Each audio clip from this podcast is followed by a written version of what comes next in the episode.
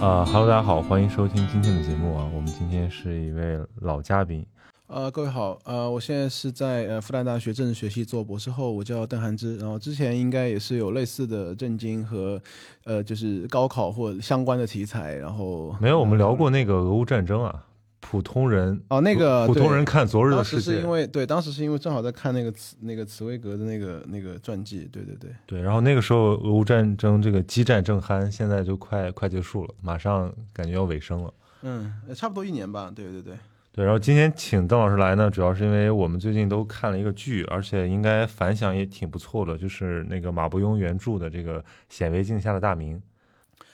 对，因为呃，马老师的这个小说很早就看过，而且我记得就是很多年前在复旦上学的时候，实际上那时候应该是请请请马伯庸老师来参加过一些就是座谈会吧，就是讲他当时的一些比较早的一些呃小说，所以是见过面的。嗯，但更早的时候，我其实读马老师的东西，应该是中学时候有一本杂志叫那个《Vista 看天下》，嗯，然后那个每一每一期的那个最后的几页，他会有一些当时的专栏作家，然后那时候马老师经常写一些那种呃一张 A 4纸大小的那种那种小品，对，所以那时候读高中的时候印象就很深刻。但后来就发现马老师出了很多长篇嘛，然后就发现马老师对这个长篇的这个就是这掌握和这个史料的运用也好，然后情节的安排越来越越来越纯熟，越来越纯熟。嗯，包括今年就除了这个改编成电视剧的，实际上其他的像呃长安的荔枝，还有那个两京十五日，还有大一，应该都是大家讨论比较多的作品。对，上次马老师就是坐在你这个位置，就跟樊亦茹录的这个大一嘛，对，嗯嗯嗯。呃，然后其实因为你自己，你我觉得你可以也简单介绍一下你自己的研究领域，让大家知道，就是我们今天讨论的一个知识背景，就是说硬核最硬可以硬到哪儿。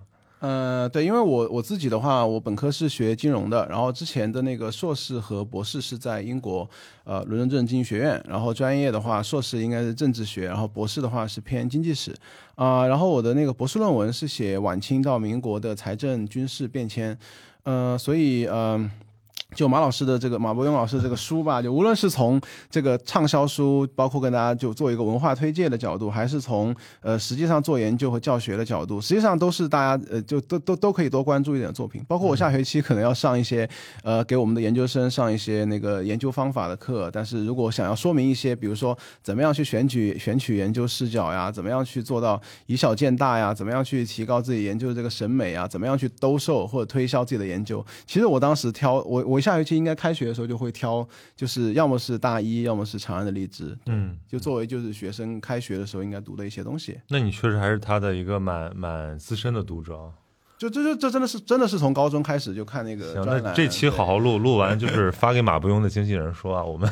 下次邀请他过来对谈。对，其实那我就先从这个剧聊起吧，就是因为我看呃这个拍明史的作品这些年也蛮不也也不不少，对，尤其是每次大家遇到一些什么公共社会事件，都会翻出内部神剧的截图嘛，就是《大明一五六六》《大明王朝一五六六》。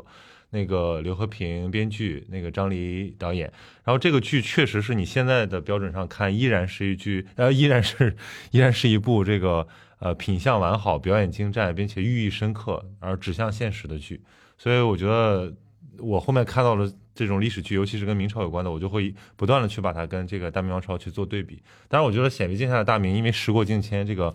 剧的玩法已经不一样了，已经是短剧时代了，已经是网剧时代了，所以它还是一个很简洁明快的一个小品这种感觉。但是我觉得里面有很多呃深埋的线，还是依然可以让我们联想起这种为什么，比如说我们对明明史感兴趣，尤其是不是像我这个年纪啊，我这样说的好像自己很老，就是像我们是一个年纪吗？我们是一个年纪，就像那我像我们像我们九零后，对，就是我们都读过一套流行读物叫《大明大那个呃，当年明朝那些呃事儿》。对明朝那些事对儿，，那个我就估计很多零零后的听友可能真的不太熟悉这个书。你知道当年读这个书，我是这个书不是万人空巷吗？就是然后对这个书是我当时博客时代对我拿了一个小 MP 四，大概就是几寸吧，然后晚上躺在那个宿舍里宿舍就是蒙着被窝看，因为要就是只查。能一次只能翻四行的那种。呃，比那个要稍微大一点。然后就是我觉得我现在眼睛视力不好，跟那个是有很大的关系。然后我还有好几次我读到热泪盈眶，就读到什么那个应该是北京保卫战，对吧？于谦，对对还有是还有印象深刻啊，王阳明那段印象深刻。还有就是那个谁啊，杨慎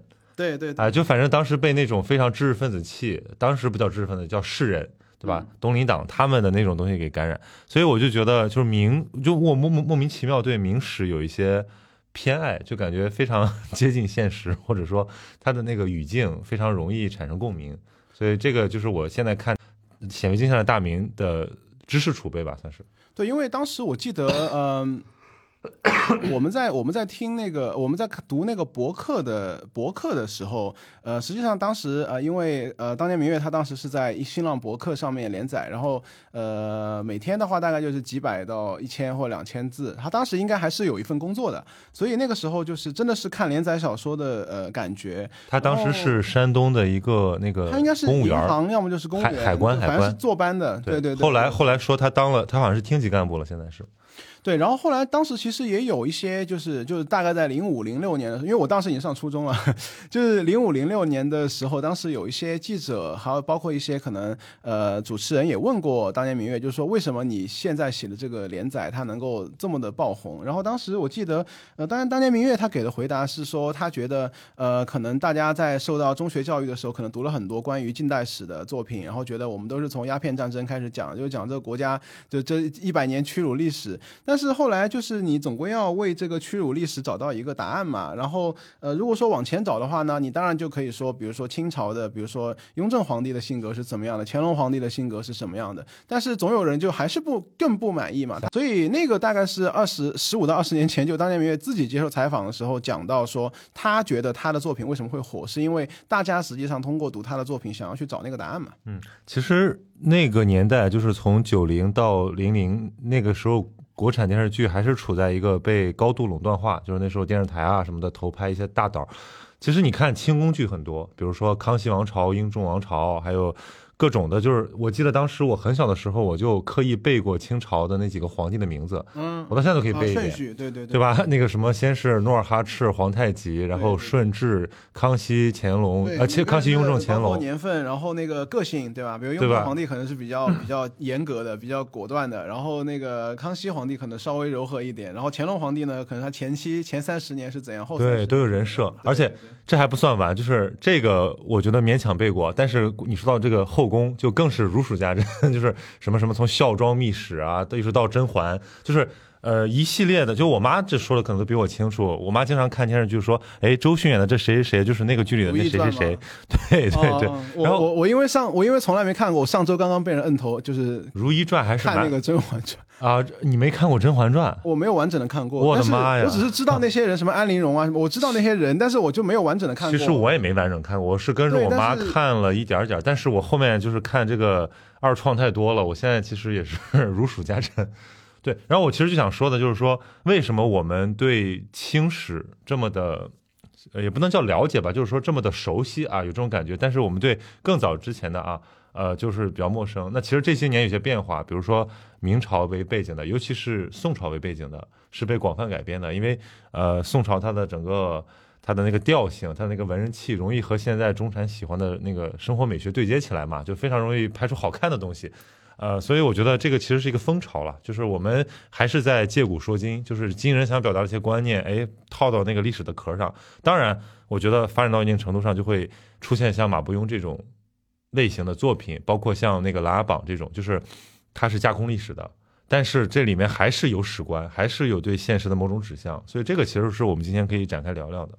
对，因为实际上，呃，明朝的这个政治制度和清朝的政治制度，实际上，呃，无论是从比如财政上、人事上，然后中央地方关系上，包括对这个地方的这个宗族士绅，包括科考，就它的一系列的制度，实际上是有很强的呃延续性的。所以说，呃，很多很多问题，呃，即使是研究清史的学者，他可能讲到，比如说，呃呃。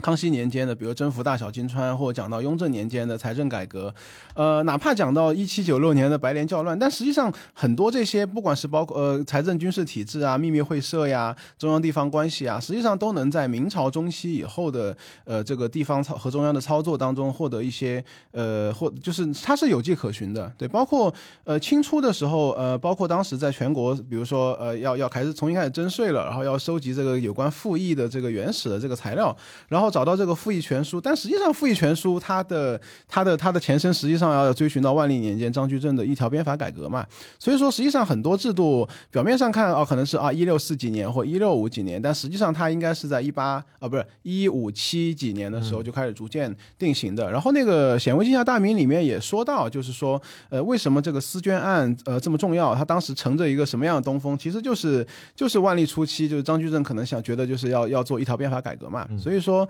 呃我觉得很多的制制度也好，表面上看可能是近代近代的制度或清朝的制度，包括我们的行省制度，实际上呃表面上看可能是晚清的或清代前期的，但实际上大家可能还是想要从这个明代中期，包括甚至明代早期朱元璋本人的一些设定里面去去找一个答案嘛。我觉得可能是很多读者的或者观众的心态是这样的。那你作为一个算是这个领域的研究者，你会不会有一些职业病啊？就是比如挑史实毛病啊，或者说感觉这个改编明显的不符合历史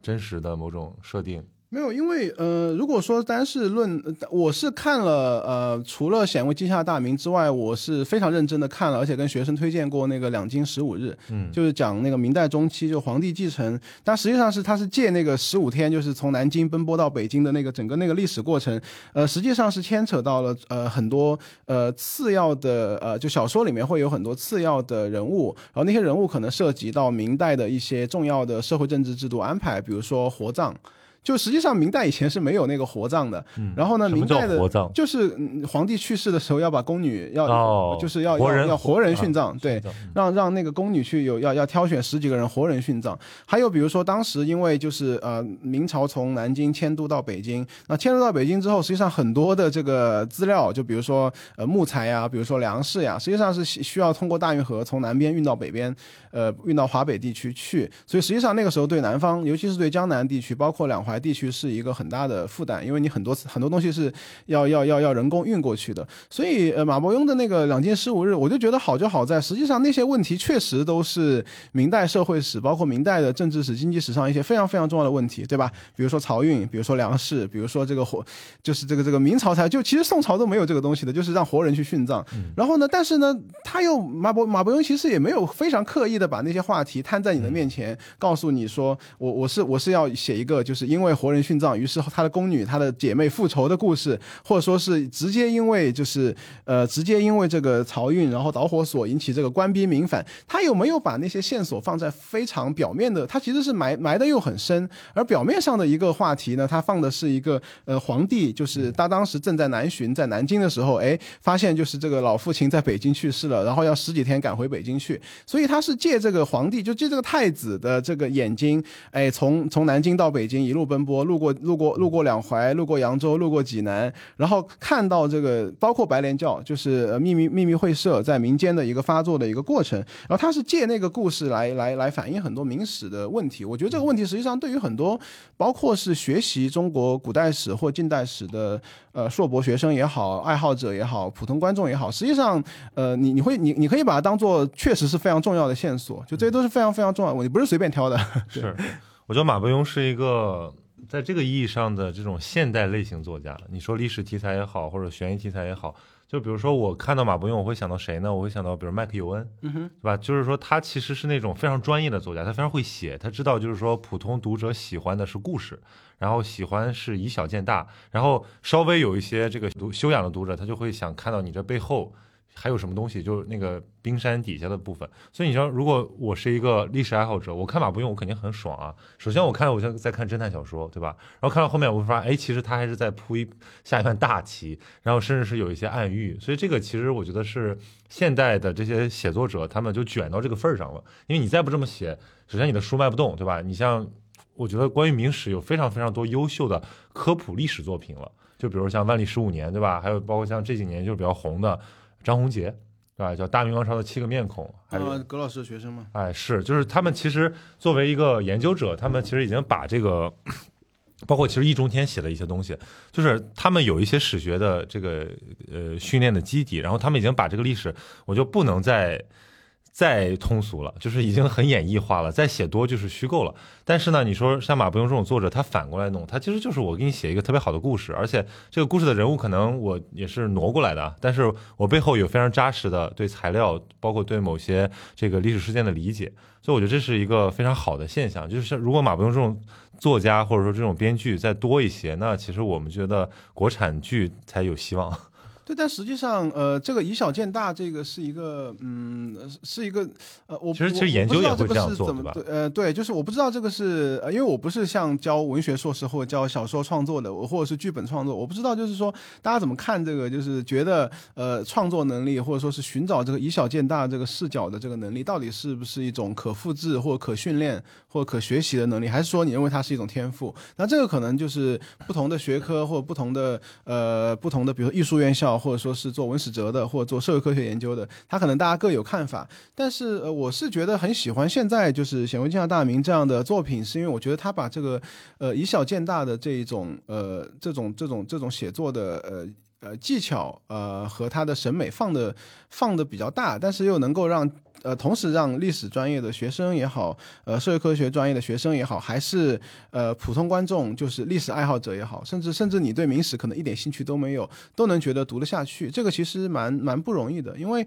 呃实际上在西方呃也是就是二战以后可能历史学研究的一些变呃起了一些变化，然后出现了一些我们就是里程碑式的作品，就我们在上课的时候一定会提到的，比如说像那个马丁盖尔归来，还有那个奶酪与蛆虫，这些都是近年就是微微观观史史比较比较好的一些作品。但呃，实际上这个呃这个是这个记忆是也是比较难学习的，因为我们也会发现有一些同学他觉得啊，我的博士论文或者这个我也能写，不是不是不是，他就说我也觉得我也要写一个以小见大的作品，嗯但实际上他很多时候可能太过于注重那个小，但是实际上没有从那个没有从那个小的那个部分里面去引申出那个大的、就是说白了，你要有一个很很好的框架，你要对这个东西有一个非常深刻的全局的理解，你才能可能以小见大，要不然你这个怎么见大呢？你就是写以小写小。我不知道，就是就是可能，但有的老师会觉得这个是鸡和蛋的问题，你知道吧？就是你你你你，比如说你是一个做人类学或者做社会学，或包括就做女性研究也好，你是做这个房房地产，你是做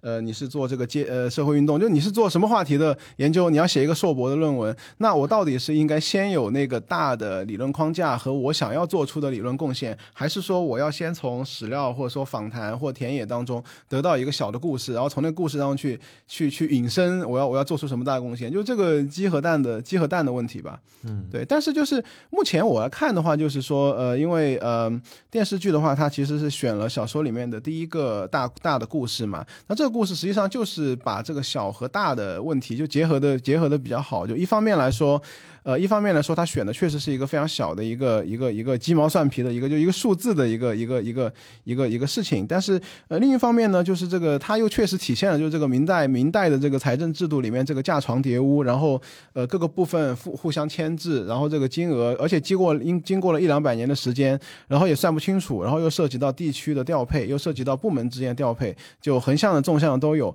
然后又涉及到这个地方呢又很有意思。呃，叫徽州，对吧？大家也知道，就徽州这个是呃。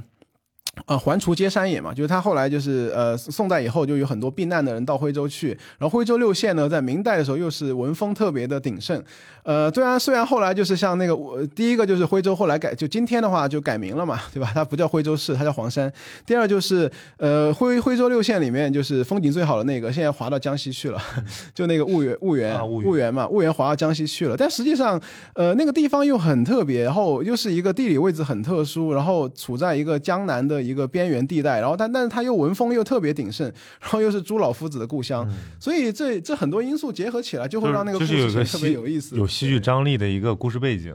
对，而且它里面提到一个前提，这个其实很呃也不是马伯庸呃马老师观察到，其实很多再早一些的历史学家都观察过，就是这个呃说这个江西人，包括当然他跟徽州接壤嘛，说这个江西人好讼，诉讼的讼，啊，就是他特别爱打官司。他他特别爱打官司。我最开始读到这个，就是说江西人好讼的这个是那个去年已经已经退休的一个历史学教授，叫卜正明，嗯就 Timothy Brook，他是那个英属哥伦加拿大的英属哥伦比亚大学的教授，对，然后他是去年刚刚退休，然后他最近也有一本书，就是就那个维米尔的帽子，今年是中文刚刚再版。哦，我我最近刚看了这本那个书十年前出过，后来就是呃，后来就是呃印印完了就没有再出，所以是今年相当于又重新做了一个比较好看的一个版本，然后重新再引进的。呃，卜正明老师就是我觉得写明史也很，就是我第一次看到说江西人好讼，实际上就是他、呃大概二十年前的一部作品，就是当然那个是严肃的学术作品，叫做呃明代的社会与国家，嗯，呃，然后那个也是一个呃用史料完成的作品，但是实际上我们在偏向历史学的课上跟学生推荐说，你们要去读一下卜正明老师的《明代明代的社会与国家》呀，其实很多学生会发现读不下去，因为他们很少发现，就是说很少会遇到，就是说一个历史学的著作里面，它又能够结合很多呃，包括像迈克尔曼或者是布迪厄或福柯这样的社会学理论，这个对于很多文史哲的学生来说就有点对读读不下去。但我就很喜欢跟学生讲这本书，因为。明代的社会与国家里面，实际上也是选取了一些我们觉得明史里面非常边角料的一些呃话题，呃，就甚至你都你很多人可能都觉得那个东西不足以写成一本书，比如说地方志的编撰。就是你要想象，就是地方志它不像今天，就是说所有的地方志编撰，尤其是呃十十十八世纪以后，我们的地方志的编撰实际上都是有一定的体力的。但那个对于十五世纪的人来说，他没有那个东，没有那个规范在那里。那好了，我我觉得我要编个地方志，那那个地方志里面应该放一些什么东西？呃，另外地方志里面肯定得有地图，而那个地图的话呢，我我的丈量的知识可能不足以让我完成那样的地地图。然后呃，我地方就是怎么去测量测量那个土地，然后山川河流我应该怎么表现？所以你会发现，就是当那些有有有一些治实的县官，他们自己去编一些地方志的时候，就会出现各种各样的对这个天圆地方的，不对这个地理观念、舆图观念的这些构结构。我也是在那个书里面第一次看到，就是当时的上海的地图，但是呢，它因为是地方官自己想出来的，所以它其实海是在左边，嗯，它是。坐在像皇帝坐在那个那个那个位置上是由北向南俯视的，所以你在一个上海地图上，你最宝山是在最下面的，嗯，然后松江府是在府城是在最上面的，然后海是在左边的，那是从北京就是俯视下来的那个，就这是它大家可以想闭上眼睛想象一下这个，对啊，然后你就会发现，就是这也可以做，这也可以做出一个这么精彩的一个话题。对，然后这是一个，然后另外一个我觉得也很精彩的，但也是马伯庸老师的很多作品提到的，就是这个宗教问题。但是呢，为什么佛教在明朝会成为一个会成为一个敏感话题？就是因为呃，实际上到明代中期以后，就还不说那些秘密会社哈，就是光光是佛教的处理，就让这个呃上面非常的头疼。呃，为什么呢？因为实际上有很多高官都信这个东西，而且呢，地方层面上的话呢，有很多呃，有很多人他可能呃，可能出于信仰，也有可能出于逃税，他可能会有一个僧侣的一个一个一个身份，呃，但是这个你你一旦就是要逃离赋税的话，这个其实对地方官员来说就是非常头疼的一个事情。这个在那个显微镜下大明的小说的最后，应该也是最后一个第六个故事还是第五个故事，应该也提到这个，就是说有一些人可能就是既在那个。那个寺庙下面，他可能会逃逃逃逃脱一些徭役和赋税，对。但是呢，呃呃，这个你说你要是作为就明朝的统治者的话，那我就说，那这个涉及到这个问题，那我就把佛教一锅端了，不就不就完了嘛？嗯。但你要知道，明朝是不能把佛教一锅端了的，为什么呢？因为朱元璋是做和尚起家的。所以这个是一个就历史包袱，对这个就让明朝的历届的这个这个内内阁首辅都非常的头疼。一方面就是他本身就是信众非常多，就明朝的那个呃权贵，他们比较推崇道教，对吧？然后其实对就是这个佛道之争本身是一个很重要的话题，但你又不能把佛教一锅端了，因为你的开国皇帝朱元璋是做和尚要把它边缘化。对，所以我当时应该是刚刚上博士的时候，就读到卜正明老师写的这个《明代的社会与国家》。那这是其实还有还有另外两个，一个是读书，一个是这个地方的那个田地的丈量。他那个书其实就挑选了四个，就是一个地方志，一个一个宗教，一个图书，一个丈丈量，就挑选了四个。大家都觉得可能都不足以成为一个社会史的题目的一个话题，但实际上写的非常精彩，所以我觉得，呃，就就蒲正明自己的那个研究趣味就在这儿，他其实他是那个哈佛中国史的主编嘛，然后他那个我记得他那个原语名他放在一卷边，他叫《挣扎的帝国》，他特别喜欢这种有有张力的，就是区块区块来看就本身是一个小系统，但是合起来又是呃跟我们理解的某种那种历史切片不太一样的这种研究课题。对，但是卜正明他自己是一个非常喜欢在写作这样的历史故事的时候，就在做作为文史哲那个阵营的老师里面哈，嗯就卜正明是一个非常喜欢在呃这个当中渗透一些历史哲学的对，因为他是他是我记得他是这个蛮哲少见的我记得他是哲学博士，对吧？他哈佛哲学博士，对他他他本身其实并不是一个专门搞对他对历史社会学很有兴趣，所以他很多时候会提到那些历史社会学理论。所以像我推荐学生读那个，比如说《明代的社会与国家》，开篇就是一个也是一样的，是一个案子，叫南昌墓地案。其实跟跟《显微镜下大明》里面提到一些案子非常像，其实就是地方的。呃，基于一个，比如说一块一块墓地，或者说那个那个土地引起的这个各个宗族之间内部的各支产生的一个纠纷，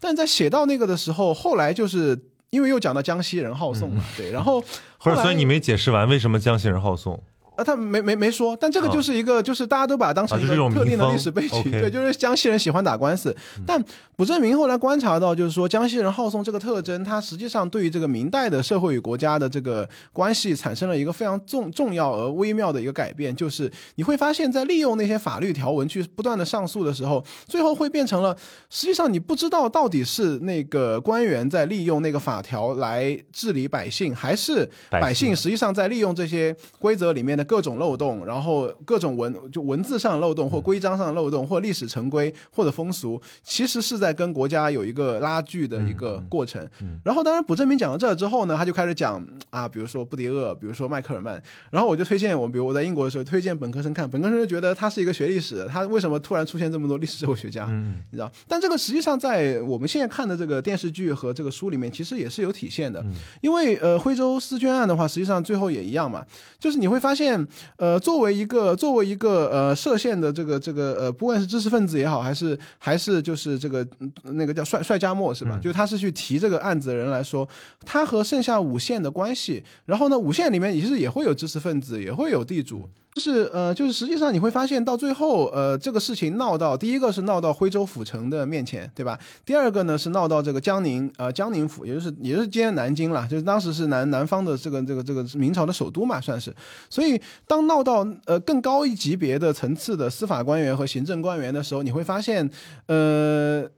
上面处置的时候，他不一定是按照那个觉得就是一定要按照那个正义，或者说一定要按这个信息公开透明，他实际上有更多其他的考虑，对吧？比如说是他要让这个，他要让这个这个促成这个社会的公平，是然后他要维持一个维持一个呃尽可能低的一个成本，要把这个事情压下来，这个用咱们现在的话最好政府一分钱都不要出，然后大家就自己把这个账抹平了。对，这个用咱们现在的术语讲，就叫社会治理。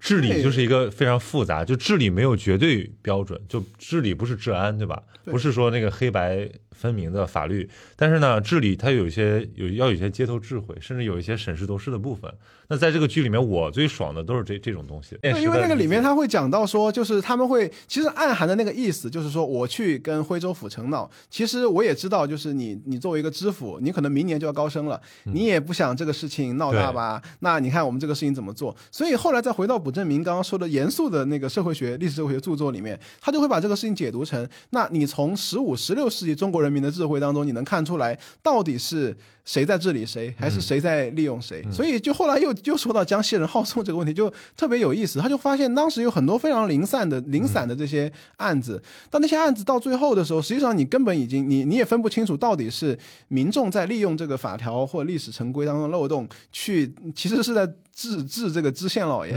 或这个知府大人，还是说这个知县和知府大人他实际上拥有很大的权威？说我像电视剧里面就很爽，就是扔扔一个那个。那个、那个、那个片儿，然后就是说，呃，就是什么账五十、账三十，对。然后实际上，实际上你会发现，你去仔细的看那些微观史学的作品，你会发现，实际上不不不是说你想账三十、账五十，下面的人就那样，他明天会卷土重来的。对我觉得理解这个关系其实很有意思。对，所以我我问，我先插一句，就是因为我没我看马伯庸看了也没那么多，就是我说说他这种改编，他每一个都是有一个真事儿吗？还是说只有这个显微镜下的大明是这样？嗯、看哪一种？呃，如果说呃，就我觉得程度有轻有重。呃，就是《显微镜下大明》里面这几个故事都是有非常明确的这个呃原型原本的，对，啊然后改编，因为明代中期，它当然这个如果是有一些做科技史的老师或航海史的老师，他们会告诉你说，这个是因为明代中期，比如说这个书籍刊刻变得更加容易了，而且纸张的成本也下低了，而且明代中期以后，本来第一个就是它本来就是一个市民社会非常繁荣的一个一个一个一个国度，包括像我们读的那些三言中学的时候看过的，比如三言二拍，你会发现就是那些女性也是非常刚烈的，而且她是非常的那个，包括对于离婚，包括对于就是第三者，她的关系，她的她的那个想法是非常的开放的，对，非常的现代，非常开放的。所以这个是，然后加上技术又进步，呃，都市文明，然后加上这个户籍制度管不了大家了，大家跑来跑去，这个本来也是明代社会就明代中后期社会的一个非常典型的特征。所以说书籍刊刻非常普遍，也会有很多呃，不管是宗族势力也好，还是知识分子也好，读书人也好，他可能就会想把这个事情把它记下来。嗯，对，所以就导致我们有很多可以利用的一个材料吧。啊，我觉得这是一方面，就是说。为什么我们现在看到的就是呃那个《显微镜下大明》当中有好几个故事，呃，包括这个杨干院，呃，这个这个这个这个律政风云，对吧？包括这个徽徽州丝绢案，它都是有明确的这个呃历史的这个原本的，只是说这个原本呢，实际上它可能嗯、点校也非常的困难，所以其实马伯庸老师读到的很多可能也应该是在呃像历史相关的这个历史研究的这个文献上刊登过的，已经已经剧斗已经做好的版本，但你你你就可以读嘛，你就不你就不需要去那个社科院或不需要去第一历史档案馆，就自己去看那个没标点的东西了。对，这是一个。然后呢，另外一个呢，我们也发现，就是如果说是更早的一些时代哈，比如说你是要写一个呃唐朝的故事的话，呃，我个人感觉就是可能马老师自己有很多自己的理解。啊、比如说最著名的就是那个《长安十二时辰》嘛，嗯，你记得那个《长安十二时辰》里面不是，但呃，就是电视剧里小说应该是一样，就是说它有一个啊、烽火台之间利用那个九九个格子那个传递信息的那个系统，这个我记得在电视剧里面应该电视剧里面应该是剧组他们自己想出来自己做出来的，就是把那个东，因为呃，毕竟马老师是写小说嘛，写小说你只需要说啊，这是一个九宫格，然后呢，他利用这个点阵的这个明和暗，哎，它可以传递不同的信息。呃，但是剧组就真的，因为剧组你要你拍电视剧，你要呈现画面嘛，所以他就真的把那个把那个把那个形状画出来做出来，所以那个是那个是蛮蛮不容易的。包括对于这个呃长安城当时的唐代的长安城里面的这个规划，包括就是它可能小小说里面会涉及到呃从哪一条河流，然后就是求水之后，后来又逃到什么地方去，呃，这个实际上小说写就看起来也非常爽，因为实际上那个画面是在你的脑海当中嘛。但我觉得这个可能对做电视剧的人来说，它挑战大很多。你要你要把画面做出来。当然就是这种就是什么编剧一时爽，这个呃布景火葬场，就是你怎么怎么弄啊？就像我们就说所以他们就说那个《长安十二时辰》那个布景蛮了不起的，就是能把这个其实是一个很明显的进步，就。之前大家都夸那个正午阳光嘛，就说哇，正午阳光的这个置景真的是制出了水平，就是跟那个前上一个时代的这个我们的历史剧有一个直接段位上的差别，就是你看起来就像有那种历史感，包括你用的什么光的质感啊，那种呃很细节的服饰的考据啊，我这也是影视工业的一个进步。对，但就是说，呃，如果说是时代越早的话，实际上就是说你要去还原那个所谓的历史，比如说唐唐朝时候到底那个有没有没有不一定有茶几，不一定有桌子，对吧？就是呃，你你你越早的时候，实际上要要还原是越困难的，所以我觉得那个里面虚构成分可能会多一些，对。呃，但基本上就是说这些故事，嗯、有详有略吧，有的可能就真的是基于一个非常详细的一个文本，然后给出这样的解读。那我相信，就丝绢案、丝绢案和这个律政风云应该都是这样的故事。那有一些故事呢，可能就呃，可能在历史上它就是一个呃一两行字的一个东西。比如说那个两京十五日里面，因为两京十五日确实就是先帝驾崩，然后太子还在南京，确实就是根据明史的记载，确实是十多天之内就跑回北京去了。呃，但那个时候实际上那个皇位的归属和这个朝中这个内阁的这个首辅到底心向谁边儿，这个实际上是不确定的。但那个在明史上确实是寥寥数语啊。然后后来马老师解释说，他实际上是从这个寥寥数语当中去推断啊，里面可能发生了什么故事，然后里面可能会加入当时在就明代中期在在在在在历真实历史上也会存在的那些争端，比如白莲教，比如漕运给南方带来的。呃负担，比如说这个活人殉葬，他把那些元素加进去之后，实际上最后让我们读到就是一个一个第一是非常非常爽的一个通通俗的一个小说作品，但另外一方面我自己是觉得，呃，哪怕是推荐给本科二三年级的学生，实际上也是非常适合的。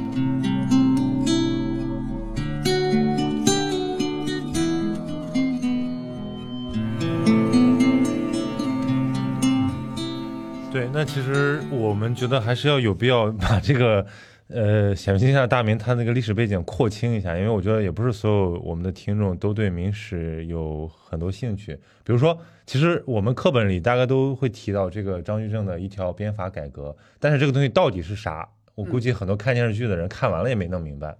你可以给大家就是非常简要的介绍一下吗？对这个，呃，当然就是说，如果说从理由上来说呢，有一些人可能会觉得是出于成本考虑，有一些人会觉得它是出于意识形态的考虑。但不管是出于哪种考虑，哈，就是从明代到清代，它的这个呃中央地方关系和它的这个财政体制都呈现出一个非常明显的特征，就是简约化。嗯，呃，就是简单。呃，你你你会你哪怕是读一些通俗作品，你去看朱元璋对当时这个世界的想象，你都能发现，就是他是希望把大家的身份全部都固定下来，然后大家最好就是穿固定颜色的衣服，然后呢，你如果从事这个职业呢，你又要你的你的孩子也可以从事从事这个从事这个职业，对吧？我们当时有比如说将户，比如说有军户，呃，然后呢，呃，他。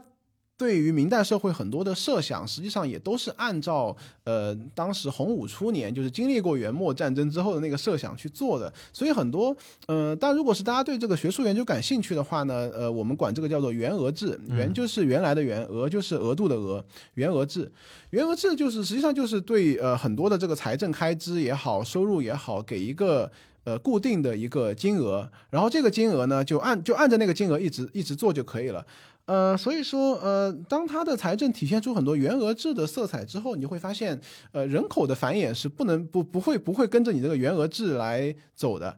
呃，比如说你现在规定就是说，呃，这个这个南直隶或者说这个苏州府每年要交多少两银子，这个呢，在一三六八年的时候可能是这样的，呃，到一三九几年的时候呢，可能差别也不大。但如果说再过一百年，你知道这个人口的繁衍，它这个是几何级数，它不一定按几何级，但就是它的这个繁衍的速度实际上是超过我们的这个预期的。而到了到了到了这个预期超过了之后，实际上它地方的官员也仍然是按着。那原来的那个额度来处理，这个其实是明代和清代财政的一个基本的一个特色。嗯，所以呢，后来我们就观察到，到当然到清代就更加明显了。就比如说我们的这个呃财政收入，每年大概呃到那个康熙末年到雍正年间稳定下来，我们的财政收入大概是在啊三千万到四千万两银子。但那个时候全国的人口应该是在两亿到三亿之间。然后，但实际上呃到太平天国战争的时候，就一八五零年的时候。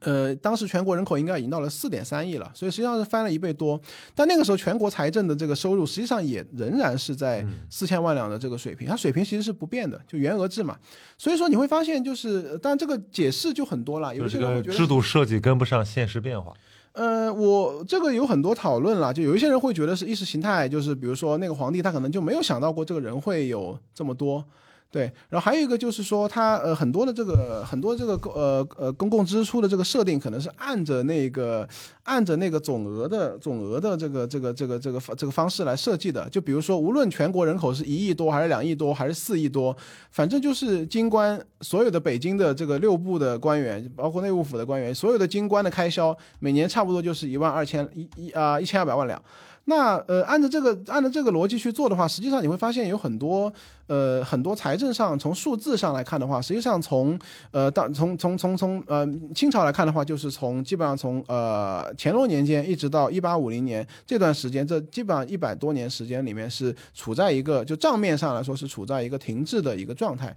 而明朝也是一样，就是说从这个洪武年间，尤其是一三九五年，呃差不多这个呃形势定下来之后呢，有很多这个侧级。的数据，呃，一直到呃张居正主持一条鞭法的时候，到一五七几年的时候，实际上那个局面是没有变化的。但那个时候实际上人口经历了很大的一个变化。嗯，呃，这个呢，对于中央政府来讲是没有感觉的，因为作为六部来讲，就六六部和不包括内阁的官员，包括内务的呃内库的官员，其实就那么些，所以他这个每年这个财政收支是在一个比较固定的一个呃状态。但这个其实对于地方官来讲差别是很大的。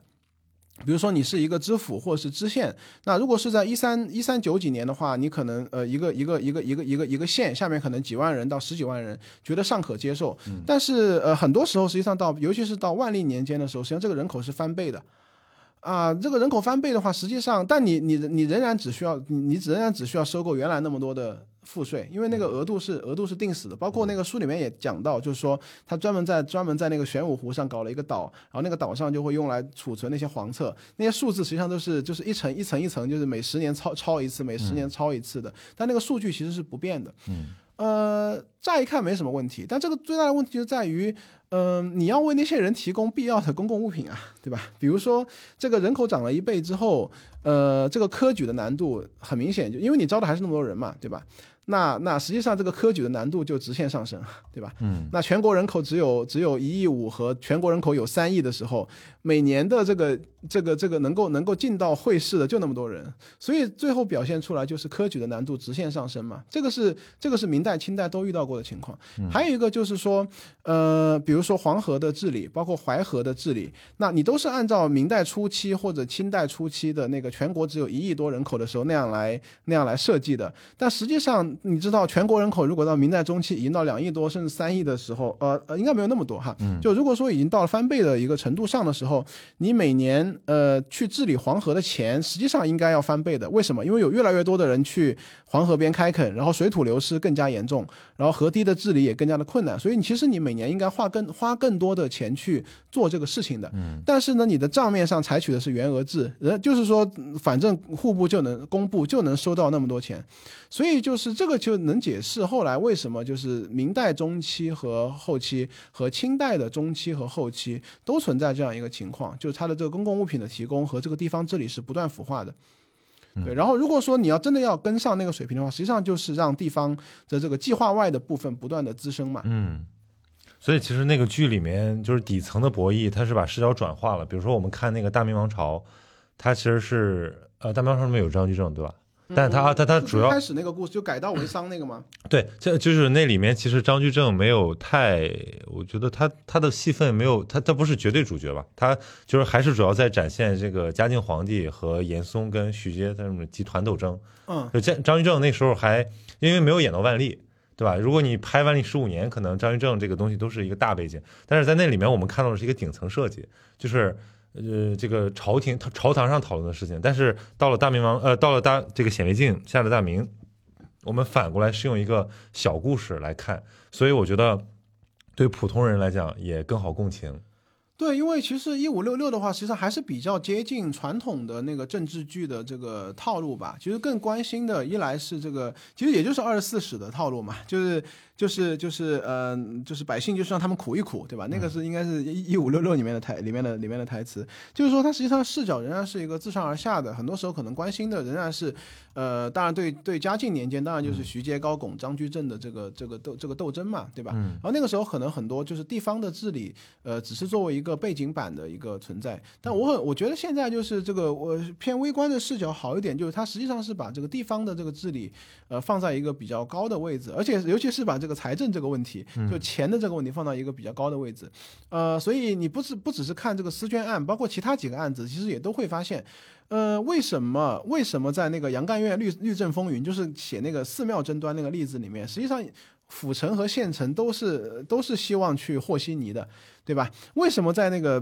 最后一章写到那个编那个黄册，把那个黄册送送到那个玄武湖上去的时候，为什么越到下面都是希望于继续就就是就就是去和稀泥的？实际上这个跟它的原额的那个设置都都有很大的一个一个关系。因为当你设置那个制度的时候，你觉得啊，玄武湖上五个岛还不够你们放啊？嗯，但是这个。这个这个册子，你每年每十年就要造一批新，全国人民就要造一篇新的册子。但那个增长量很恐怖。对，那个量很吓人的，那个每十年就弄一批，那个很吓人的。所以到一五一五七几年的时候，那个后来就没办法弄下去了。嗯。呃，所以就这个就是那个黄仁宇讲的嘛，就是你的某种数字主义的管理。对，你看那个数目字管理，实际上是实际上到十十六世纪的时候，实际上很多时候是跟不上的。对，就是他。呃，他因为朱元璋和朱棣他们确实也都是精力非常旺盛，这个也也也在史书上也都这样记载。呃，所以说你会发现，就是一开始有很多有很多愿景，呃，包括就是对于这个军户，包括对于这个将户，这个这个处理，对吧？就是说啊，你穿这个颜色的衣服啊，你就是从事这个职业，你们家就是军户，就是你你们后。代反正就这个地方需要需要去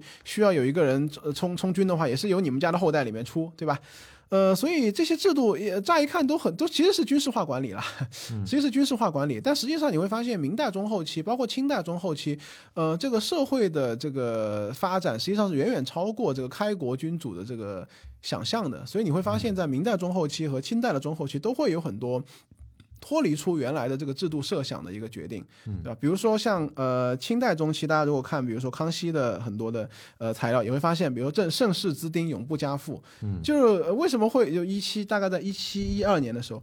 为什么会说出盛世之丁永不加赋？无非也就是他觉得我征服了大小金川，然后非常了不起，然后呃我所以我觉得现在就是这个天下已经平定，然后呃四千万两银子我觉得应该够了。那你们你们要你们要生你们就可劲生，对吧？那生出来那些多余的那些人丁，那些人丁的话呢，那个税我觉得没必要收你们的，就是对吧？圣上一拍脑袋说咱就这么定了啊，以后不许改了，这个底下人就崩溃了。对，但实际上这个问题这这一幕是不是似曾相没有识？，但我跟你讲，我觉得这个跟皇帝的那个态度和脾气其实也蛮也很有关系。就为什么为什么？那你说为什么清代中期不能成为一个发展型的国家？我也看过，比如说，就很多人从这个呃这个领导者的性格来剖析，是吧？我也不能说这个太有很有道理，但是他他能解释一些事情。随便给你讲一个，呃，也是跟那个官员考核相关的。呃，比如说我们总觉得一八五零年之后啊，通商开埠，然后我们的这个现代海关体系建立，请了一个爱尔兰人，就请了一个英国人叫罗伯特赫德，然后赫德把这个海关治理的非常的清廉，然后他成为了就是民国初年的我们国家第一大又能创收，同时又非常清廉的一个单位，是因为海关它它的税收年年增连连年增长。然后呢，后来我就去看嘛，我说为什么这个雍正年间和那个乾隆年间，我们的那个国外贸易往暹罗或者往马六甲，其实也很繁荣的呀。那为什么他那个时候的海关收入不能继续、不能持续的这个上涨呢？后来你就去看雍正和乾隆这个性格嘛，然后你会发现雍正是一个非常严格的人，他就要求说，他就要求雍正肯定是什么 RNTJ 之类的，对，就比如他说，他说这是你们你们每三年就三年滚动，就是考核一次。比如说广东海关就广州海关就粤海关嘛，就说那你三年之后你们这个收入比三年之前你的收入就一定要一定要涨，否则的话就说明你工作不得力。他是这样的性格。但是呢，雍正皇帝在位的时间短嘛，差不多13年吧到一七对对一七三五年就就就去世了，所以后来乾隆皇帝上，E ENFP，乾隆皇帝就不是这个性格，你知道吧？乾隆皇帝看到雍正这个说：“哎呀，你们这个不好呀！说为什么每一个当官的，为什么每一个粤海关的主持都要比前一个人收的多呢？那你们照你们这样，就照你们这样下去的话，那再过五年，再过二十年，再过三十年，那你们这个钱不是收的老百姓喘不过气来吗？”于是乾隆皇帝就说：“那那这样吧，就是说我们我们不要这个三年三年考核这个比额制，就就把这个额度定下来。以后你们粤海关，比如今年十五万，那明年后年一直到一直到我在，当然他在位时间又特别的长，所以从一七三六年开始，一直到一七九五年，六十年的时间，六十年的时间，整个粤海关实际上就一直保持的一个非常非常稳定的一个年收入。嗯但那个时候全国人口其实也翻了差不多一倍。呃那我们跟东南亚的贸易，跟那个日本的贸易，实际上也是也是肯定也是也是也是也是量非常大的。但因为乾隆皇帝说，你们不要去跟过往比，那它造成的一个后果是啥呢？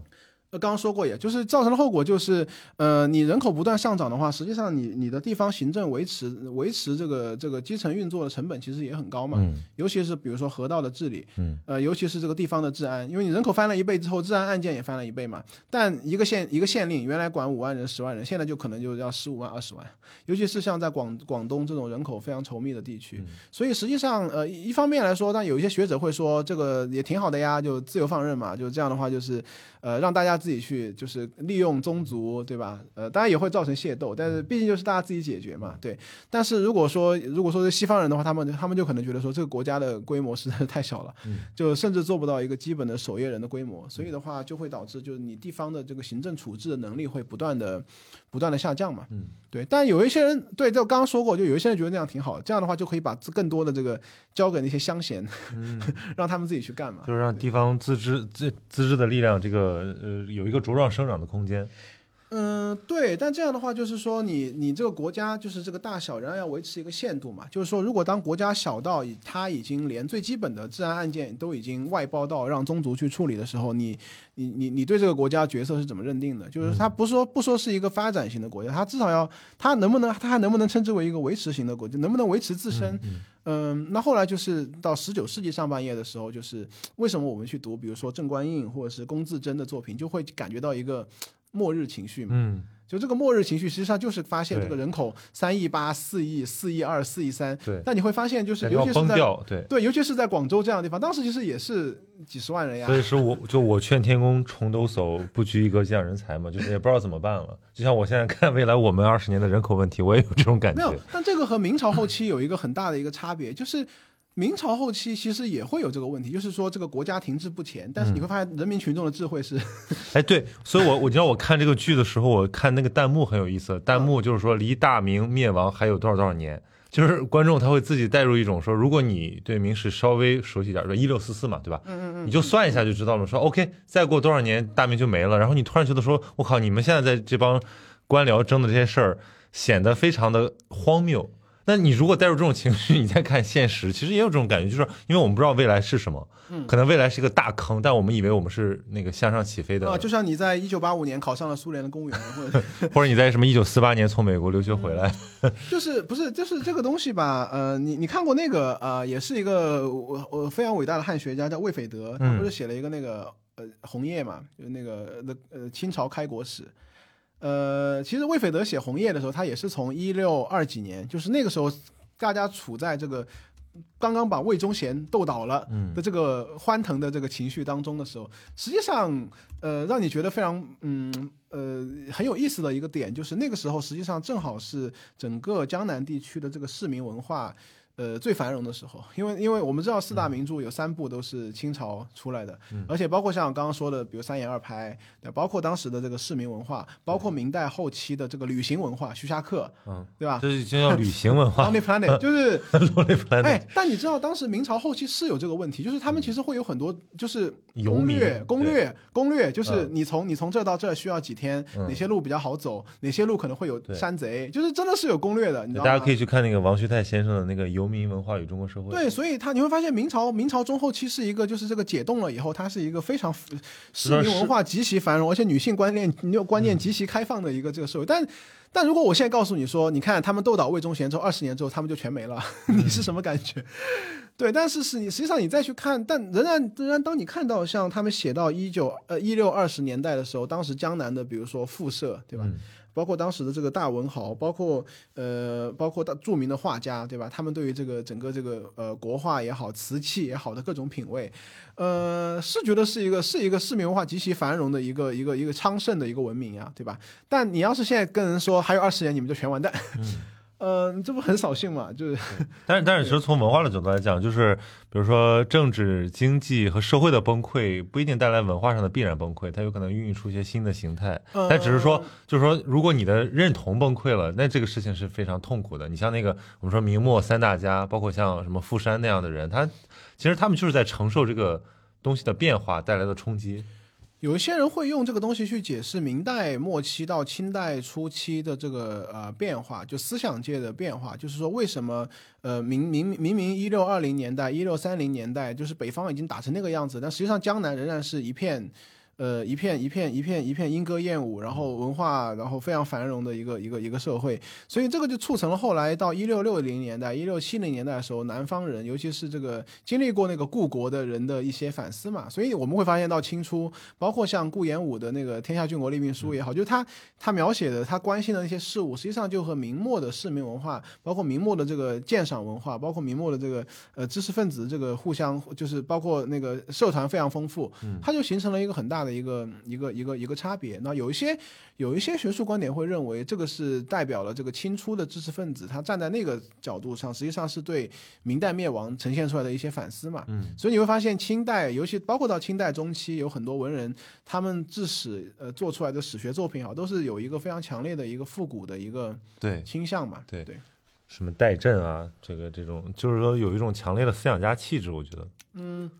就是有一些学者会认为他们怀着愧疚，对你以为你在，你以为他是搞历史的，其实人家是搞这个历史社会。他会觉得他会觉得他怀着对明代灭亡的愧疚，所以他清代的整个这个知识传统就会偏向于比较比较复古。嗯呃，这个我是我是认的，而且还有一个就是说，呃，文字狱，有的人会觉得是因为文，因为我们中学历史上我告诉大家，可能是因为文字狱，因为因为有文字狱，所以你要去。但我觉得这个太表象了。对，但实际上，呃，我会有一些历史学的学者会认为，实际上是因为这个这个复古倾向，是因为对这个呃一六二零年代、三零年代文化繁荣的一个，当然后来你又那么快的就消失掉一种个反思，对，我最近在看那个英国那个历史学家写的叫呃《和平戛然而止》，嗯嗯嗯嗯，研究一九一四的嘛，研究一战的。其实我觉得可能对于任何一代人来讲，就是那个百年和平，然后百年和平消失以后，实际上你，尤其像一九一四年，又是一个包括当时在英国的话，又是像牛剑的学生也好，呃，都要都要卷入到这个卷入到这个战争去的一个一个过程，所以到到之后就、嗯你会发现整个那个战间就 interwar period 就一战二战之间的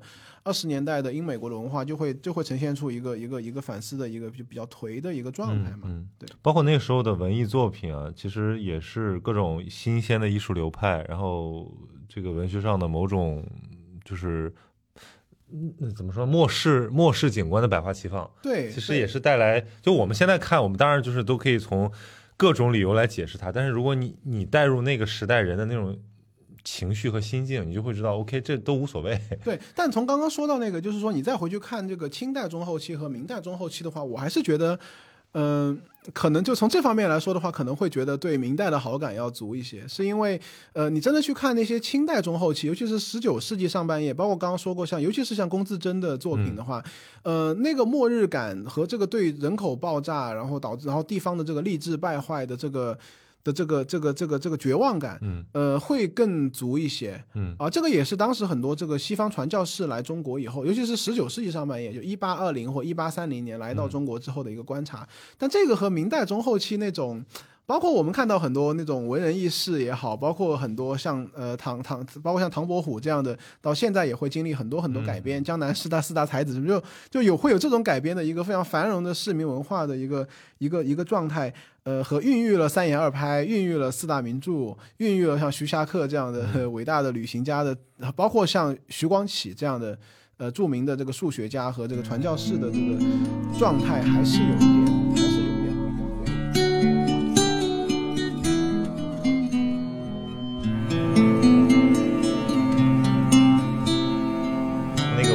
很想抛出这个问题，就是我们当代就是中华人民共和国时代的人怎么看这个明清？其实这个很有意思啊，因为比如说按照如果我们就是说受过这个高中教育，然后大学学过这些东西的，就是你不用是文理科，就基本上你会有一个观念，比如说对吧？这个明朝是什么？我们按照我们的那个马克思主义史观叫什么？封建君主专制达到顶峰。啊，对，啊，资本主义麻就不提了啊。我们这个今天那个是篇幅不够，不够批判这个东西的。但是，但是我们就说这个君主专制，就是说它的黑暗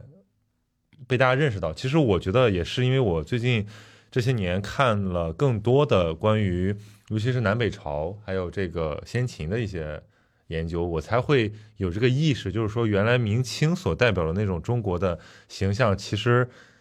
历史评价是非常低的。嗯，对，然后其实那时候你你横向对比一下，到实际上到一四多少年或一五多少年的时候，就明代中后期的时候，实际上那时候在西方的话，应该就是文艺复兴，然后绝对主义时期刚刚开始。对，对用用那个朱维铮先生的话说，叫走出中世纪。对对对对我们这个漫长的中世纪，呃，这个这个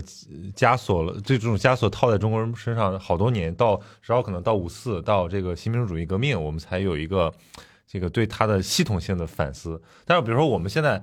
但是问题是啊，从文艺观上，我觉得我们又好像特别喜欢这个年代发生的事情，因为它是离我们很近的一段历史。就是明清明清明清的明清的故事嘛。对你，你我觉得中国现在你说最熟悉的皇帝，除了什么秦皇汉武啊这种每个时代挑一个的，那最熟悉的就是明清。对，一般来说就是康熙、雍正、啊、乾隆这几个。然后，然后明朝就是什么朱元璋、朱棣，然后呃，那个嘉靖，对万历皇帝、万历皇帝，对对对，对还有包括什么正德，就是就是他的那种某种意意识奇闻异事性，可能导致这段历史好像让我们觉得很熟悉，但是会我觉得好像会给他制造一种滤镜，就是那不是真实的历史。就是我现在在看，哇，这个比如说，如果我们是你说你是一个学者，对吧？我是一个，我们是一个知知知识阶层，我放在明清，它是一个 非常非常灾难性的一个存在。对，就是基本上这个社会阶层里面，其实我们是不是不是说我们，就是说这个这群人是非常扭曲的，被被各种权社会权力挤压到变形的。对这个实际上，呃，看你怎么去怎么去认定了。就是说，当然在他那个他在他的那一个世界观里面，他有他的处置的这个方式嘛。那些方式可能就今天来讲，我们也是觉得，嗯，不习惯的，对吧？比如说有了一个村子里面有了一个事情，那你先要有这个里里长。呃，或者是在南方，在闽粤地区是借由这个宗族去解决，呃，但对他来讲，这是他，这是他那个那个那个世界观里面，就是就是那个社会事务就应该那样处理嘛，嗯，对。然后还有一个，包括你对这个呃对这个军户，对吧？比如说我我我一看也觉得很夸张啊，就是比如说我们家一三六八年就明末清初的啊，不是元末明初的时候啊，说我们家是军户啊，那行，那我们从此以后就是军户了。嗯，但你会发现明朝人他不会觉得说我要去死命抗争这个制度，说这个这个是不合理的。我们家万一生不出儿子怎么办？我我就要拿一个侄儿去替啊，就哪有这样的？但他们就是那样的。而且你知道，哦，就说到那个最近最近两年也是非常火的一个一个一个作品，叫《被统治的艺术》。嗯。这个 Scott 是呃宋一宋移民的没有宋移民的，他叫那个被统，治，他故意的，他跟那个斯科特那个起了一个相对的名字，叫被统被统治的。那个是那个叫抵抗统治是吗？对，那个叫不被统治的艺术。对，呃，宋移民那个被统治的艺术其实就是讲这个，就是大家觉得极不合理的这个明代的这个军户的这个制度的。就是在广东或福建地区，然后你们可能元元朝末年的时候，你们家是一个军户，然后等到明朝初年的时候，你们家被认定是军户之后，那你们就是世世代代都要出一个人去当兵，而这个人可能他不在你们隔壁村或者是隔壁的城镇，他可能要爬要跋涉，比如说从从从呃福建、广东一直跋涉到广西甚至云南去。而你们家这个人，如果他当逃兵怎么办？当逃兵之后呢，会有人跑到你们家来说，你们家那位变逃兵了，你们要再出一个侄儿，或再出一个儿子。嗯，你也会觉得这个制度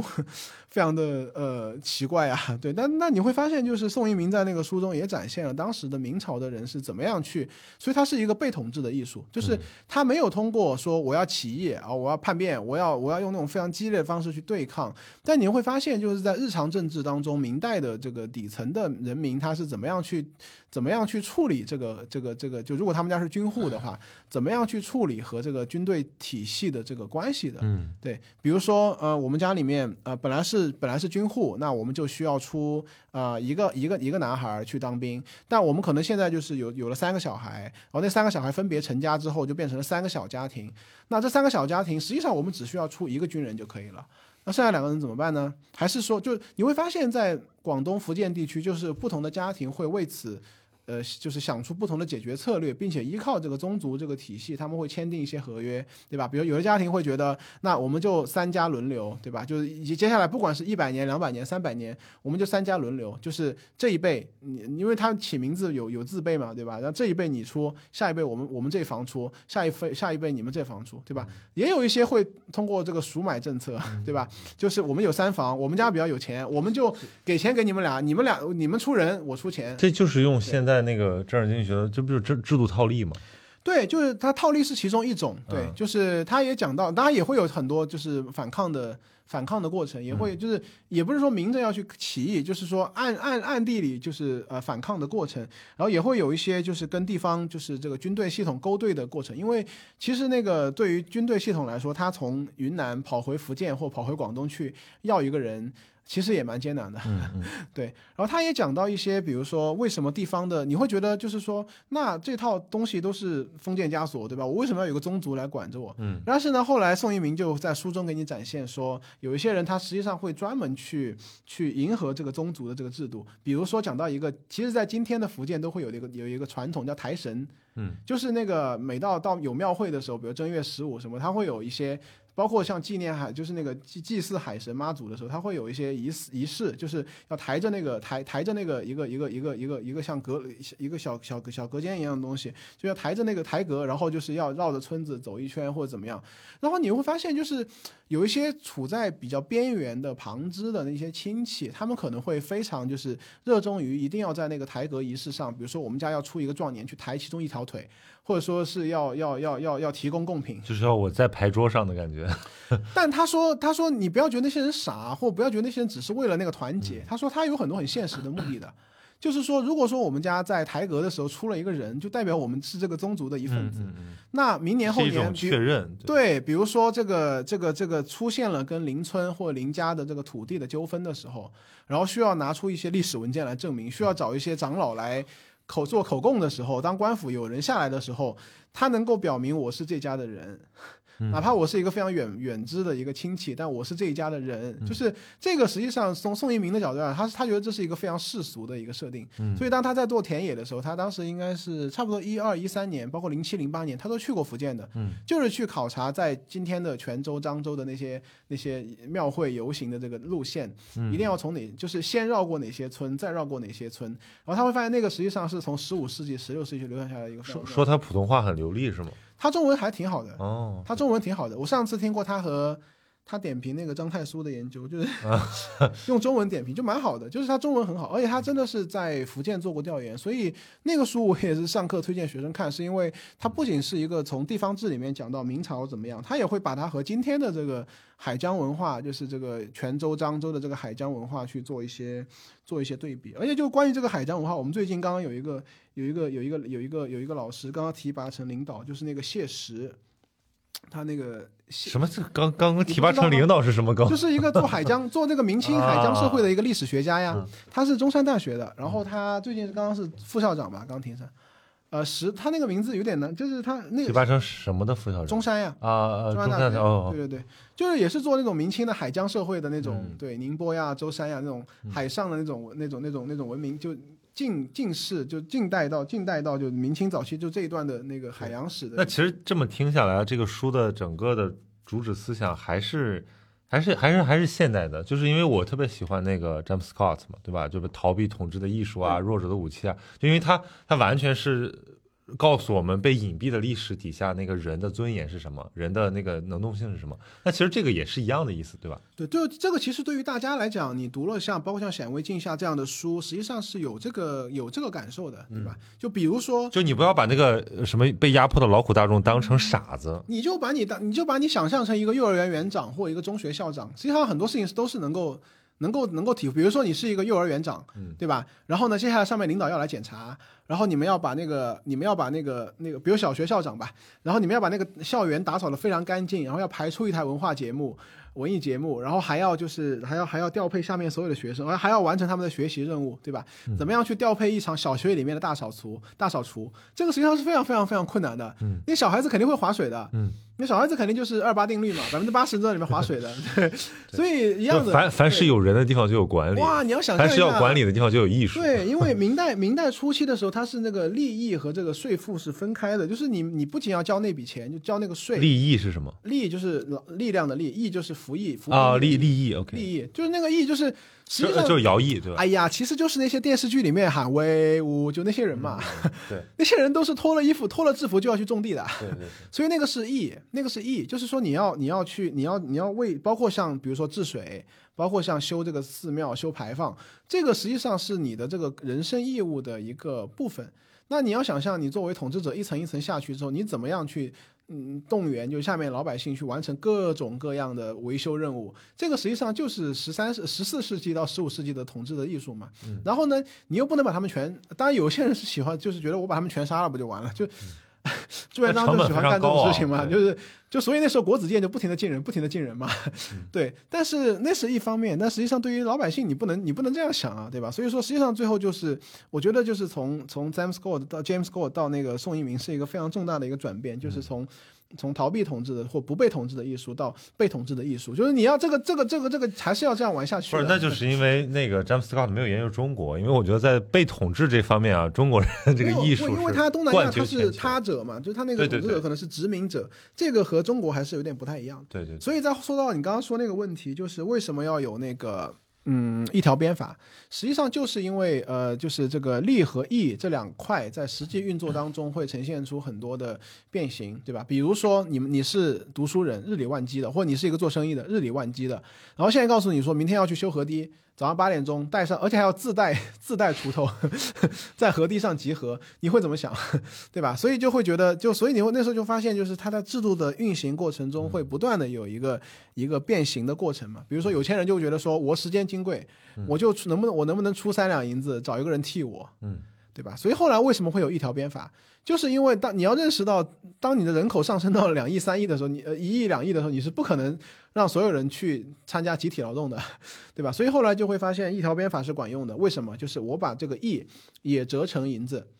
然后我向大家统一收银子，就收一笔钱嘛。嗯，对，所以这样的话就是把利益合在一起，就是某某种某种现代财政制度的对，它是一个就张居正的一条一种显然一种探索显然是一个更现代的做法，因为他考虑到了不同的地方的一个经济状况，对吧？就比如说你要是有一身力气。呃，你可以去跟政府报名，对吧？成为一个街道办的 工作人员，就你去报名嘛。然后，当然后你如果说有钱，你觉得你你你做一个那个绸缎商人，对吧？或者说棉布商人，觉得这个能赚钱，你觉得这个把这个时间花在去修河堤上面，觉得太太荒唐了，浪费你的时间，你就就多交税嘛，对吧？你用你用钱抵掉嘛，所以这个就是一条鞭法，就是实际上就是从一三六几年到一五六几年的时候，这个制度运行了两百年过程当中，我们发现实际运作加上人口增长，加上经济不断的发展，实际上有了不同的需求嘛，所以说会发现，呃，到最后就呈现出一个更加现代的一个一个构想，就是我。我不让大家来义为我义务劳动了，我也动员不了大家了，但是你们就交钱嘛，对吧？而且你时间也省下来了嘛，对吧？所以思捐案那个他，我也说到，就为什么这个案例又很巧，就是因为他正好是在隆庆末年光那个万历初年，他是正好处在这个呃地方的这个。就是这个所谓的这个就是条条框框，就朱元璋定下来这个条条框框已经要濒解临崩溃，体到对解体到大家都觉得这个东西不现实的情况下，就一条鞭法即将要推出的这个，就是这个应运而生的这个这个这个时。所以，我这是我 对马亲王最大的一个怎么说认同，就是他其实是一个 非常有当代意识、非常有现实关怀的一个历史作家。对他这些都是有指向的对对对对对对，所以这个其实是蛮蛮蛮精彩的一个剧本，关键是你要怎么去解读。其实因为尤其我看那个剧啊，我就会想到说，呃，历代的这种非常重大涉及到根本的改革，像张居正对吧？呃像像王安石变法，对，甚至再往前，呃，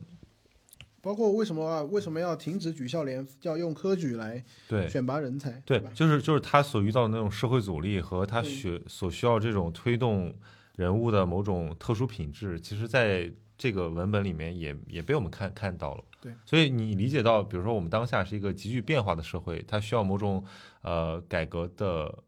呃锐呃怎么说魄力？对，这个其实是非常不足外人所道的东西，就是从个体层面每个人都有自己的观感，但是从历史宏观的层面，这个事情又有一些呃特定的规律。对，就有一些人会觉得说，呃，他他就是，比如他如果是比较偏能动主义，他总是觉得说，在一个时代里面，就是会出现一个领导人，呃，是非常重要的。比如说赫鲁晓夫出来了，或者说是因为撒切尔夫人出来了，所以有了这样那样的变化。但是呢，呃，也会有另外一些历史学家告诉你说，呃，撒切尔没有撒切尔撒切尔夫人也就是还有别的，对，就是说那个是因为英国的这个英国的国有经济到一九七十年代中期，它已经到那个份上了，就是说换谁就它已经维持不下去了，所以需要一个像撒切尔夫人这样的人来来推动私有化。所以这个不同的人来说，他本来有不同的有不同的有不同的面向嘛。对，那比如说从你的角度来看这个剧，能对你的研究或者说能对你的这个对历史的理解有什么帮助吗？还是说它是一种娱乐？呃，对我来说的话，可能呃，因为这个 这个职业的特特殊性，它可能更多是服务于教学吧。嗯就是我会希望，就是说我们的呃硕博的学生，包括高年级的本科生，你能够通过写、通过读这样的故事去体会，就是第一以小见大的这个艺术和这个技术，就是你怎么样，就是你你不要一写博士论文就谈到，比如说苏联解体或者是中美关系这样的宏大的命题。嗯呃，但然后你要写，你要你要你的视角可能一开始上去是一个很小的一个视角，讲到一个让评委会就是让你的博士评审一一桌子的人能够听下去的一个小故事。嗯但是呢，它最后又不能只是止于那个算术题，就是那个那个那个小故事，它最后要渗透出呃一个一个我们很关很非常关怀的一个历史或者当代的一个命题。嗯就这个平衡其实比较难掌握，所以而且我觉得。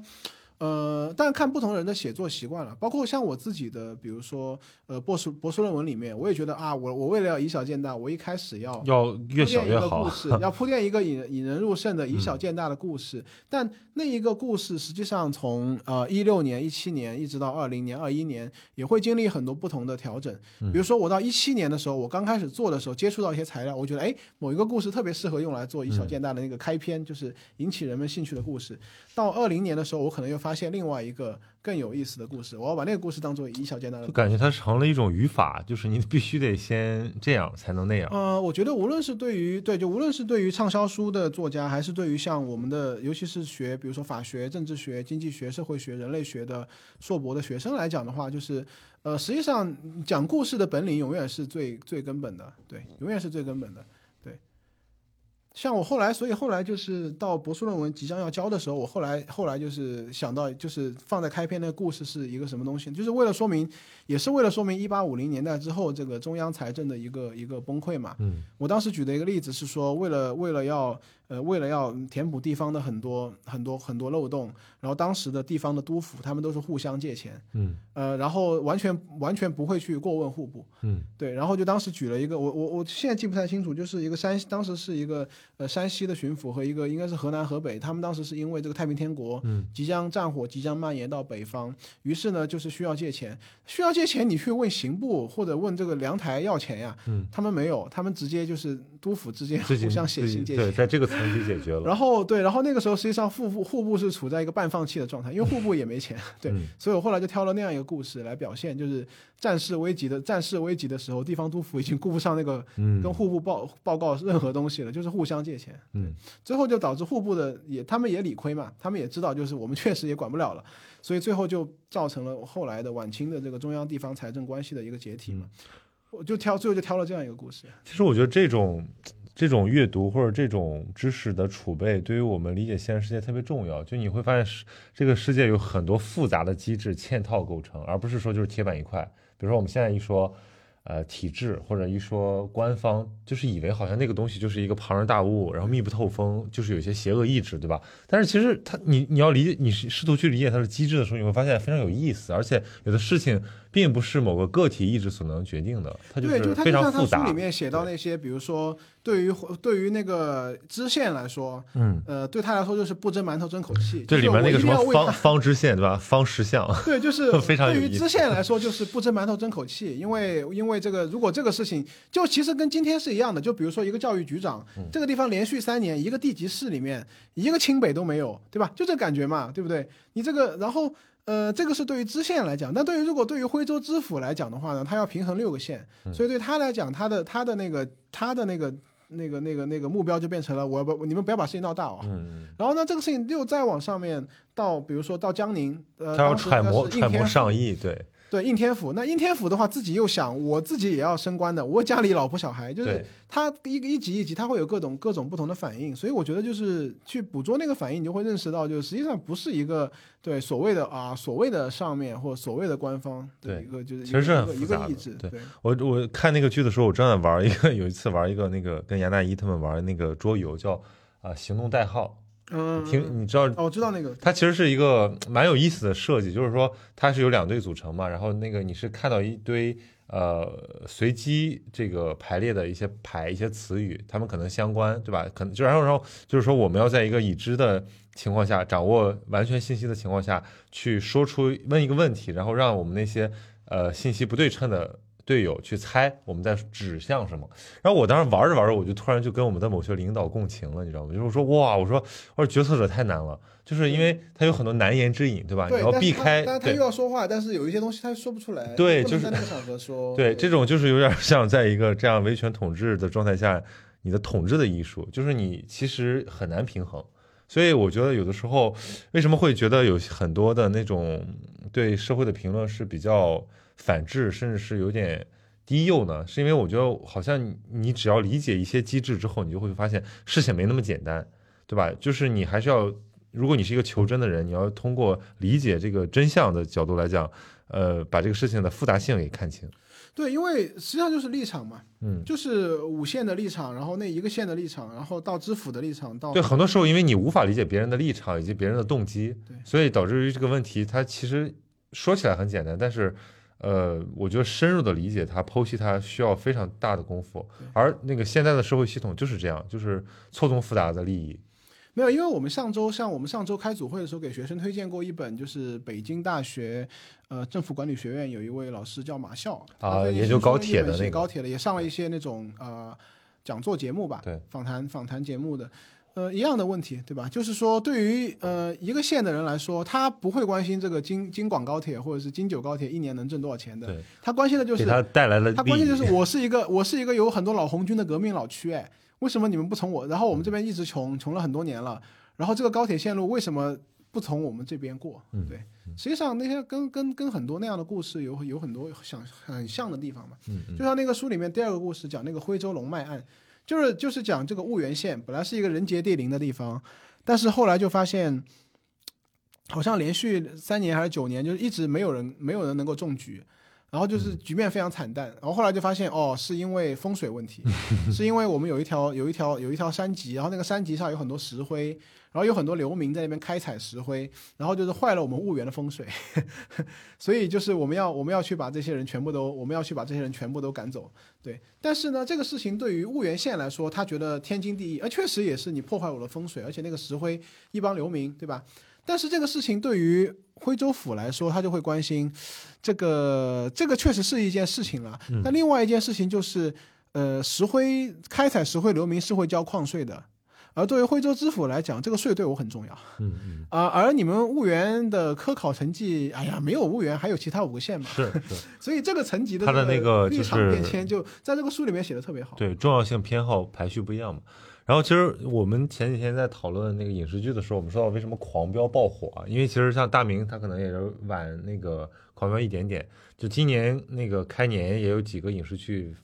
非常嗯，包括对电视剧、电影，包括什么《三体》啊，然后《平原上的摩西》啊，这种改编都还蛮精彩的。然后，呃，但是《狂飙》一出来，哇塞，全民狂飙热，我不知道你看了吗？我看了，对吧？其实，然后我们就在分析，我们说为啥这个《狂飙》那那么热，就火到就是我在一个 电梯里面看到外面人都在看，对，因为因为因为啊，就是这种这种剧很少，对。蛮少。但但是我觉得有一点啊，就首先他是里面有坏人的，这个坏人他的段位很高，这个段位他那个坏人他还是一个一开始楚楚可一开始是个好人，对，一开始是一个 楚楚可怜的一个，对，而且他就是还是把这个体制的某种呃特性给给很诚实的展现出来了，对对吧？比如说，对我党有坏人，对吧？嗯，那这个坏人深这个根植于组织内，然后他们也非常狡猾，所以这个东西就会让大家说，哦，这个才是我们理解的现实社会。就你现在，你只要但凡你在中国生活过一定的年限，你跟你身边有人在各个领领域和阶层。混过，然后你自己在中国真的做点事儿，你跟什么出租车、跟贩夫走卒聊过，你就知道这个事情没有那么简单，对吧？不是几句口号、几个分析就能说明白的事情。对，包括它里面有很多处理，就是我觉得比一般的电视剧好的地方哈，比如说呃一幕大家在饭桌上谈一个事情，然后没有谈拢，然后呢鸡飞狗跳，回去之后我觉得完了完了。这个这个张颂文这个角色肯定要肯定要下一幕肯定就是把干脆把对方全部把那个村干脆全部活埋了算了，嗯，对吧？但是实际上，他最后展现出来的不是这样一个爽的结果，他会告诉你说：“哎呀，回去高启强回去想了一下，觉得觉得，哎呀，这个这个要是人都活埋了，这个事情反而没法收场了。对啊，就是不是很对吧降智，对，对，所以就是，所以到最后还是会有其他的一些解决方案。所以我觉得这个就是它不断的这个曲折，这个这个这个处理，实际上，呃，比一般电视剧要好嘛。对，所以当时春节的时候就确实就是又赶上春节，然后大家都在家里面，就是也没有什么其他事情，晚上就对。那我们当时是在电视上看的，每天晚上电视上就对，而且这个剧居然是在央视一套播出的哦。然后我们那天说到，就说那个爱奇艺他们自己的高管说，这个剧给爱奇艺赚了十亿，就是超过了爱奇艺历年剧集的总和。呃，其实中央电视台还是有很多人看嘛，就是对对，而且我我当然我是听说啊，我看一些什么小道消息说这个东西，呃间接促成了犯罪率的下降。嗯 就是这个这个 呃小混混们看了也真的不敢出来这个这个为非作歹了。对，然后我其实最后就想说，因为因为你知道我你的微博很有趣，就是大家如果有兴趣可以关注一下这个，你的微博是公开的对吧？是对吧？像社交媒体是流水账，对你公就是邓老师的微博非常有意思，他是一个就是每天的实时记录，就是你摄入哪些信息，甚至你的某种行踪，你都会如实的把它记录在上面。所以我如果想找选题，我就会定期翻一翻你的微博，OK，哎，如果你有这个东西，我就跟你聊这个东西。所以呃，导致于就是你的那个知识，呃，某种知识摄入和信息摄入变得很透明。嗯，对，对，这这挺好的。我不知道你会，但但是这个这个事情本身是，我觉得会不会有人觉得很奇怪，或者说你为什么要你被被，我想想啊，这样会被大家评价的？对，呃，也也没有什么特别好评价的东西，是因为它里面实际上呃涉及到这个情感方面的东西非常的少，大部分都是吃了什么，都是事对，实。去了哪里？对对，但以前、呃有时候会有一些，比如说觉得呃有一些特别热点的一些社会新闻或者是电视剧会，会会会顺带提两句，对吧？比如说我就觉得《满江红》和《无名》都挺好的嗯 之类的，对。但是、呃、一开始一开始是因为我大概呃之前有五到六年时间一直在一直在国外嘛，嗯，然后那个时候呢，就是呃加上我爸妈也工作非常忙，就然后呢那个时候就有这个习惯了，是吗？应该有十，你要是倒回去翻，应该有十年，哇塞，也就是说，哎，如果这样讲的话，对，应该是一三年就我们我们刚才还在跟朋友开玩笑说，你看现在这个 OpenAI 对吧？嗯这个呃一下子改变了大家对某种信息聚合的理解，就是你可以通过某些语料库还原很多人的状态。比如说，如果你你有这个语料库，对，如果它可以模仿你如说话。是对他可以在那边说一 一日三餐吃了什么东西，反正每天都吃的都差不多，对吧？没有，但是我当时是因为因为一直在英国，然后嗯、再加上我和爸妈不是那种就是一定需要每天就是一定要视频啊，有很多家庭是那样的，我后来才知道很多家庭对，真的有。但我们家就是因为我觉得我爸妈知道我还活着就够了，所以呢，他们一般就会，他们也不会来吵我，他们就会每两三天，就是或每一周可能会看一下你的微博，就确保那个人还活着，呃就可以了。嗯对，所以主要你给爸妈发的。也没有给他们发，他们也不一定就是一直会看，但是总之就是呃有有那样一个目的吧，对。但是你知道，我看你那个，我最大的一个感慨就是说，哇，你好困啊，因为你这样就是说什么什么困，然后每看都是中午，起，每天都是中午起床，对，然后，但睡眠时间一般都是够的，就是一般都是睡到八个多小时。那这样就有一个另外一个问题，就越睡越困，所以 对，对，那你你算刷剧多的是吧？其实蛮少的，因为我其实是比较恋旧的。嗯，你会定期刷一些什么？我遇到一个，很好看的综艺节目，我会一直看，比如说最近最近一年很火你你是很喜欢什么极限挑战是吧？呃，最近又我最近爱上一个叫做《快乐再出发》，你知道吗？啊，我看过，我但我只看了第一季，第二季好像就有点都蛮好看的无聊的。呃都蛮也蛮好看的。第第一季我当时在在家看的嘛，然后我在家特别闲，然后也哦整个人特别丧，然后我当时看完，我是一口气看完的，啊看完之后我就我就说嘛，我说我说你你可以怀疑这些人的精神状态，但不能质疑人家的业务能力。对，就是很 好呀。然后第二季也很好，所以我我那时候我看了之后，我就会特别喜欢，我就会我就会把它当成背景音乐一直放那样。对，然后再加上对嘛，确实也过了十五年了。然后那时候我才读初中，对吧？所以零七幺三，对，然后然后然后看你那个就会让人觉得你哎，这个高校老师也有一个世俗性的一面，就大家其实好像我后来发现就是这样，就大家其实不管平时你研究理论也好，或者说你自己多么的这个严肃的工作也好，你最后都会有一些非常世俗的一面，然后这个世俗就是可能比一般人还俗。我对我我其实很少就是下班之后就是跟比如说同一层楼或者怎么样的老师去吃饭啊什么的，因为就是你难道就一直聊工作吗？也没有什么意思，对吧？而且生活，而且我们刚才聊了这么半天，这个这个微观史啊，就是我理解，就是说白了，人在某些层面上是很像的，对吧？比如说人对八卦的需求，人对这种呃这种细微情感的需求，其实都很像，不管你做什么行业。对，然后包括我们就说有的行业它对某种宏大的叙事或者某种穷理的那种需求也是共通的。就是我现在看，哎，为什么很多企业家或者很多跟嗯，很多投资人，他都喜欢总结，嗯 喜欢比如说写这个原理、价值，对吧？就是喜欢出这种书。那就说白了，因为这是人的本性嘛。你这个聪明人，然后又经历丰富，你本身就喜欢归纳，对。所以我觉得，呃，越来越多像马亲王这样写作的作者和学者，他就会让大家有一个共同意识，就是我们看的剧很高明，其实我们也可以从中看出超越作品之外的东西。因为我觉得我，比如我们最近刚才饭桌上讨论那些美剧、日剧、韩剧，就是因为我觉得这个，呃，怎么说，发达一点的这个影视行呃国度的行业，他们本身就是非常聪明的一帮人在做这些东西，做创意行业，做这些内容行业，导致于他做出来的东西呢，就让大家其实不只是他本身，就是聪明人看到更更大的东西。然后那普通观众就是消费娱乐也没问题，但是呢，我们这个国剧有的时候就是过于降智了，导致于这个聪明人不爱看，就说这什么玩意儿？对，所以我觉得 还是呼唤好剧最后。对，因为嗯，这个当然就从从这个培养就教育的培训的角度来讲，就是也会有很多分歧嘛。有的人就会觉得说这个创作能力是可以培养的，但是也有也有一些作家会告诉你说这个是天生的，你培养出来就是那种。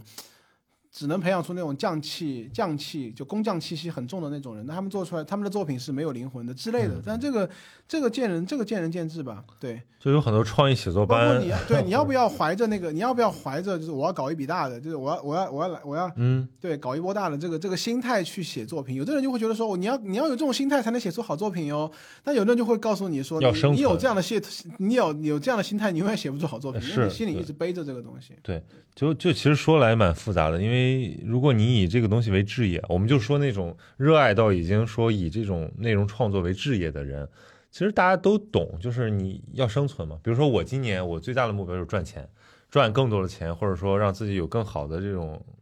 做内容的环境和心态，所以这个才是驱使我做很多，就是大部分甚至是大部分事情的一个一个真实动机。但是你说我内心最底层的逻辑是什么？那就是为了要做一个好东西啊，来一个标记你的东西，对。所以这个是一个，就是是一个困境吧。但其实，